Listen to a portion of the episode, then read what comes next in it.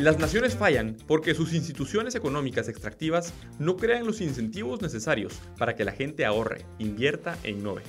Daron Acemoglu. Bienvenidos a Fuera de Contexto, un podcast fuera del contexto de la rutina, de lo cotidiano, para ponernos en contexto del acontecer político del país.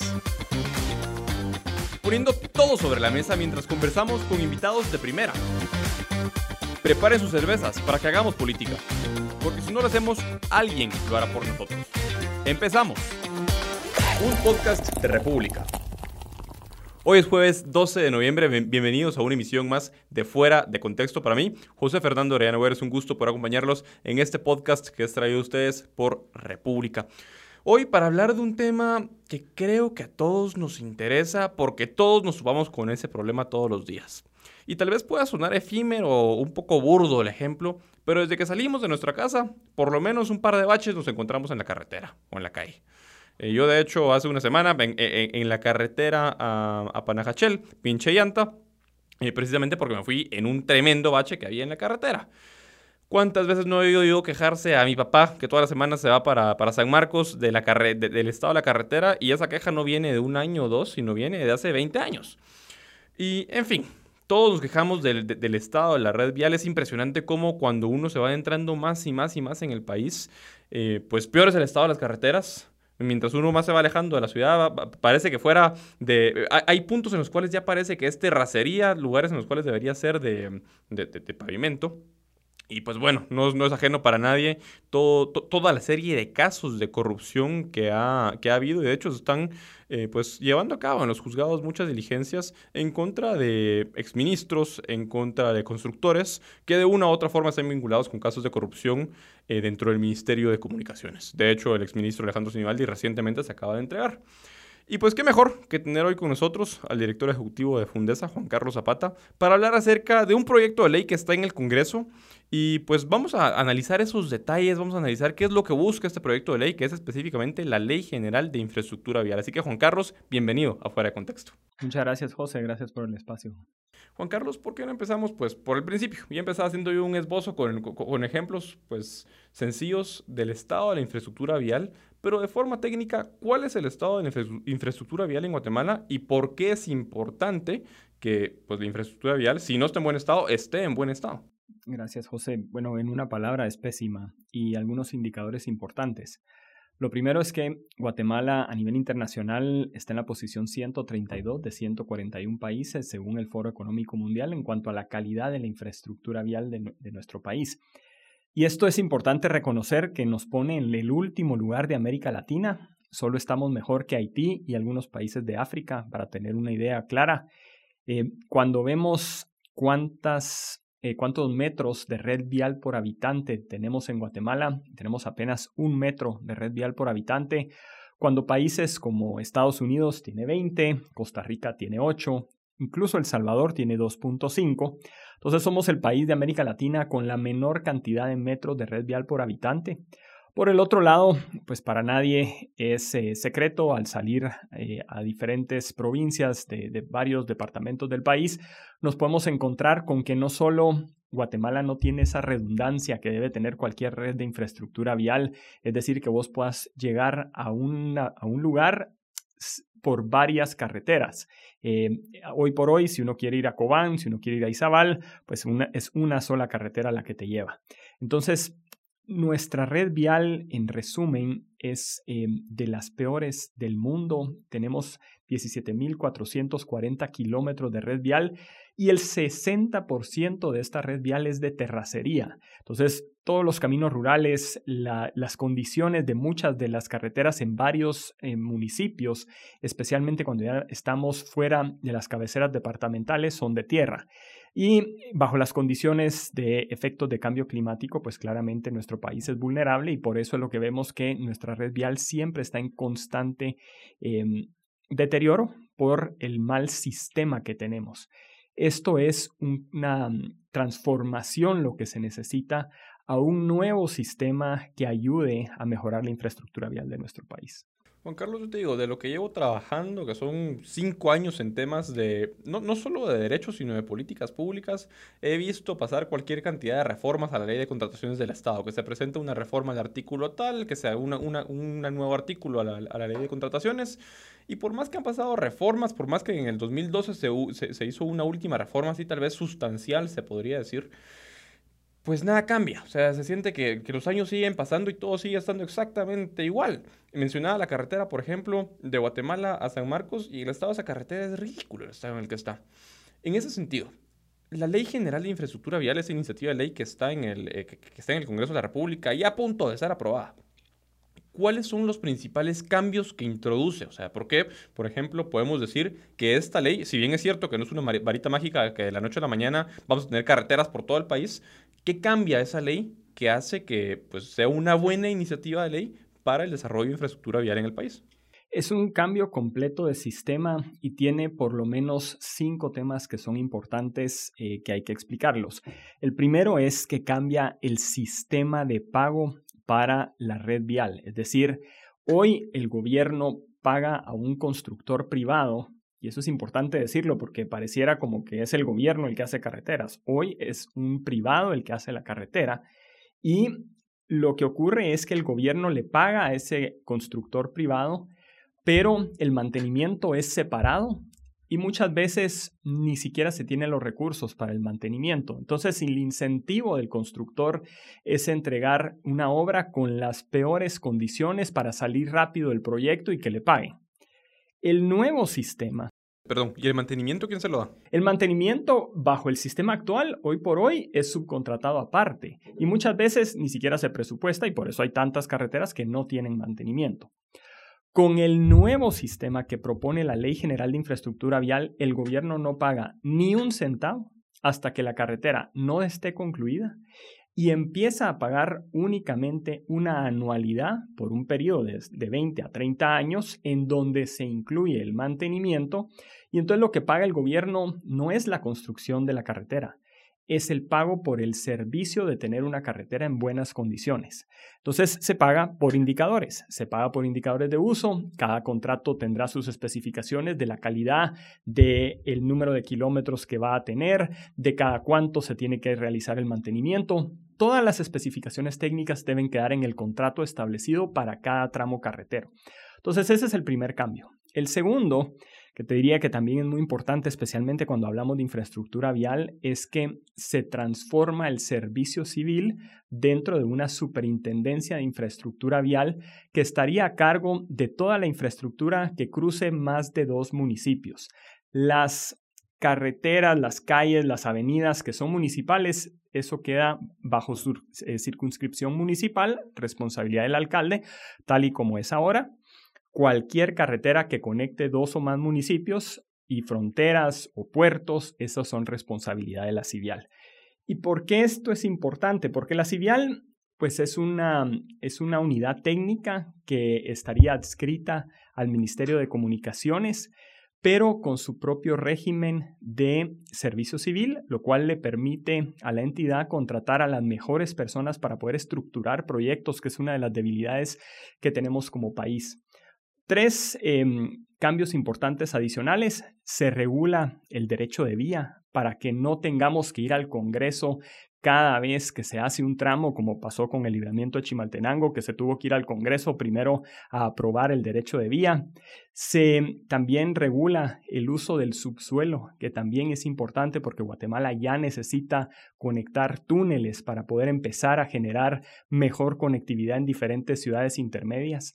Y por último, que también es un tema crítico, es que todo el mecanismo que genera la CIVIAL es transparente porque por ley todas las decisiones tienen que ser subidas a su portal de Internet y esto genera competencia, transparencia, calidad en el gasto público para licitar las carreteras a las mejores empresas del mundo. Aquí estamos hablando de pasar de que hoy las carreteras que construyen muchas veces son los mismos constructores a pasar a un sistema de competencia, de libre mercado, en donde realmente se abre a que más empresas puedan competir por estos tramos carreteros. Juan Carlos, hay tal vez dos puntos de los que mencionaste que, ojo, sea, si, quisiéramos analizar esta, eh, eh, esta ley, pues es, es, un trabajo. Yo les digo, en el trabajo le comentaba a Juan Carlos que me tocó analizarla y yo dije, así ah, va a ser, pues va a ser una cuestión de dos días. Me, tardé casi dos semanas en hacer un análisis de la, de la ley, de la iniciativa.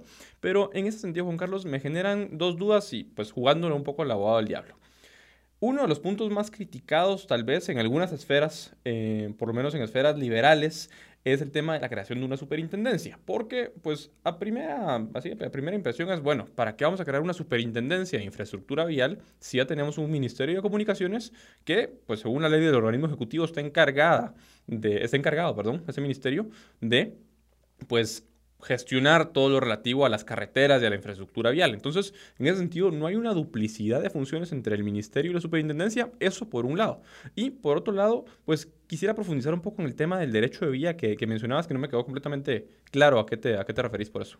Sí, lo primero tal vez es em, comentar que se las funciones que hoy están a cargo de Covial y algunas del Ministerio de Comunicaciones se trasladan exclusivamente a la Civial cuando se trata de carreteras que conecten más de dos municipios. Y eso es bien importante recalcarlo porque en la medida en que uno tenga una institución que sea más técnica, separada de lo público, de lo, de lo político, eh, es, es, importante reconocer que la parte política muchas veces no permite que funcionarios técnicos de carrera puedan generar mejores especialidades para dedicarse a la infraestructura vial en nuestro país. Entonces, yo te diría que no se, no, es, es completamente complementario la función de la CIVIAL con, con, el Ministerio de Comunicaciones, porque el Ministerio de Comunicaciones simplemente queda como ente rector de la política pública en cuanto a la infraestructura vial, pero toda la ejecución, toda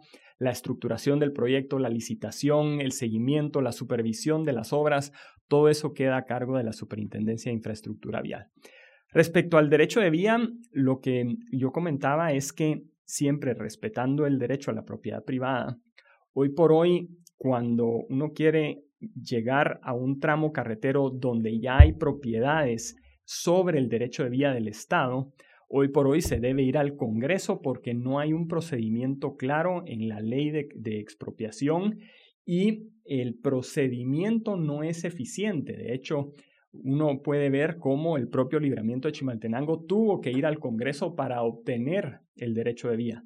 Si eso lo vamos a hacer con cada tramo de cada libramiento que va a necesitar nuestro país, nos vamos a tardar 100 años en reducir la brecha de kilómetros que tenemos y que necesitamos como país.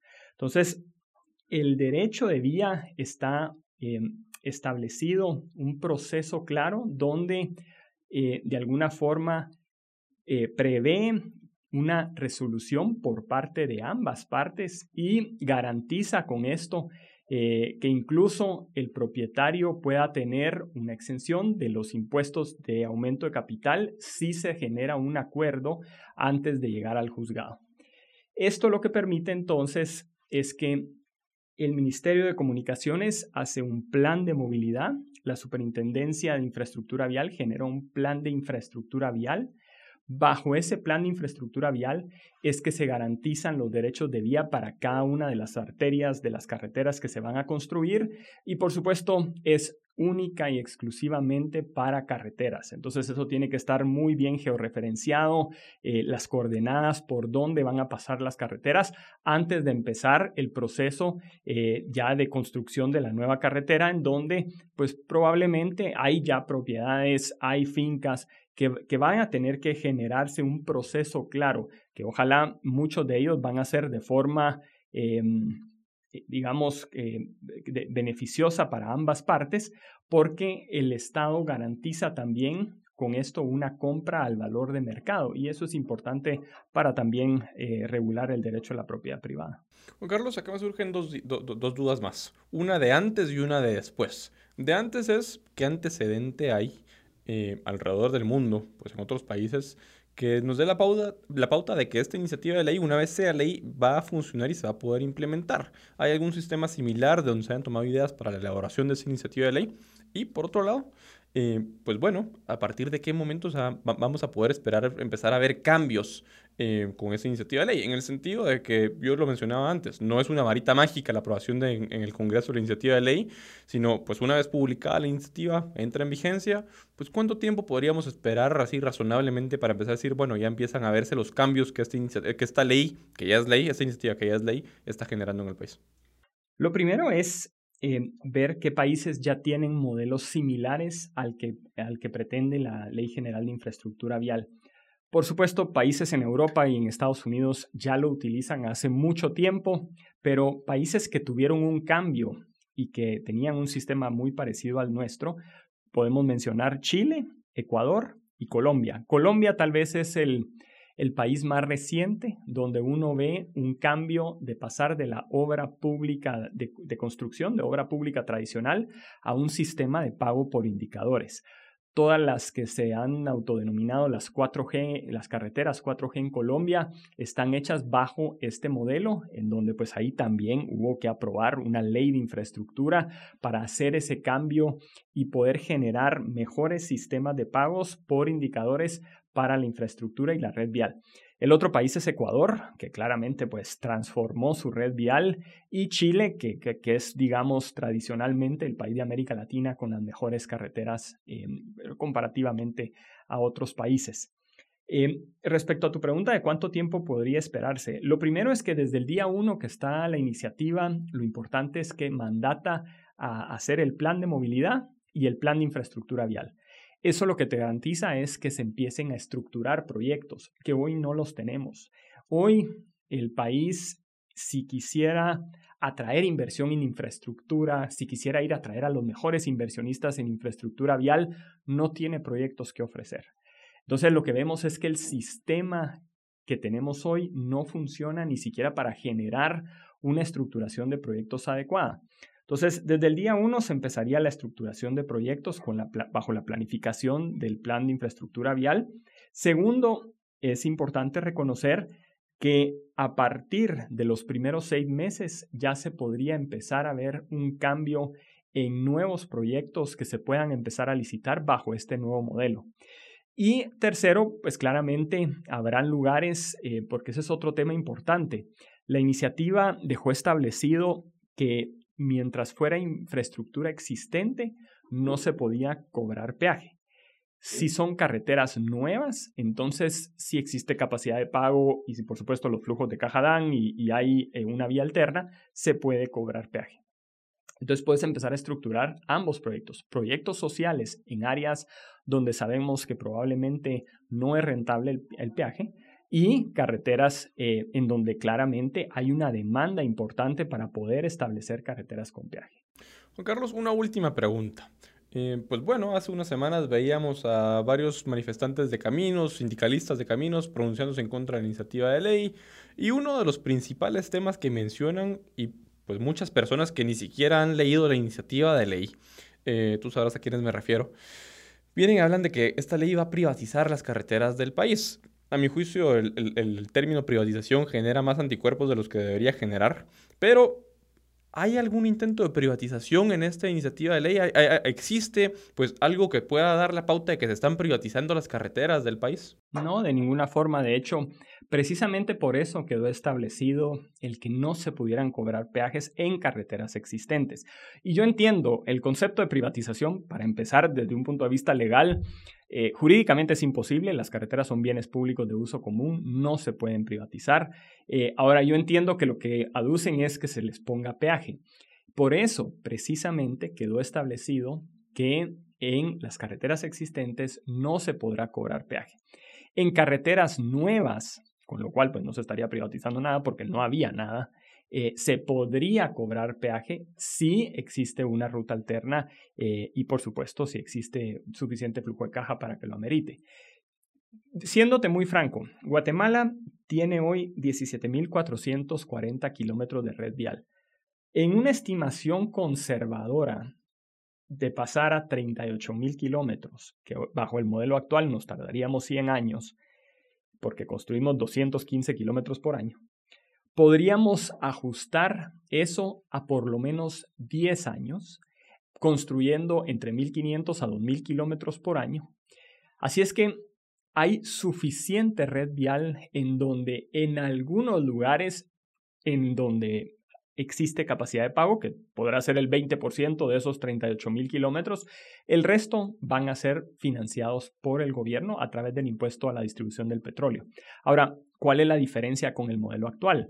Es que se crea un fondo para la red vial en donde se permiten contrataciones sobre pagos multianuales, sobre presupuestos multianuales y no como existe actualmente que todo va a un presupuesto, si no se ejecuta se va al fondo común, entonces muchas veces el Ministerio de Comunicaciones ni siquiera recibe el impuesto que hoy pagamos a la distribución del petróleo. De los 3 mil millones de quetzales que se deberían de ir a mantenimiento de la red vial, únicamente entre 700 a 1000 millones efectivamente le están llegando al Ministerio de Comunicaciones para mantenimiento de las carreteras. Entonces, ese es el gran desafío. Si no cambiamos el sistema, vamos a seguir teniendo carreteras que no se mantienen y un sistema ineficiente. Juan Carlos, quisiera que siguiéramos platicando acerca de la iniciativa, pero el tiempo nos está persiguiendo, así que llegó la hora que pasemos a mi parte favorita, que son las preguntas fuera de contexto. Yo te voy a dar cinco o seis temas y lo que tengas en la punta de la lengua respecto al tema lo mencionas rapidito. ¿Listo? La vacuna para el COVID-19. Ojalá a finales de año. Las elecciones en los Estados Unidos. Complicadas y ojalá se resuelvan en las próximas semanas. Reformar la ley electoral y de partidos políticos. Urgente. El presupuesto para el 2021 tema que habrá que readecuar ahora eh, ya bajo los temas de, la emergencia. Un nuevo cierre y toque de queda. Imposible bajo las condiciones económicas de nuestro país. La victoria del MAS, el partido de Morales en Bolivia. Un tema complicado, pero es la democracia. Juan Carlos, muchas gracias por acompañarnos en Fuera de Contexto. Te que metamos la tapita en el programa. Un programa más completado con éxito. Nos vemos la próxima semana en el mismo lugar.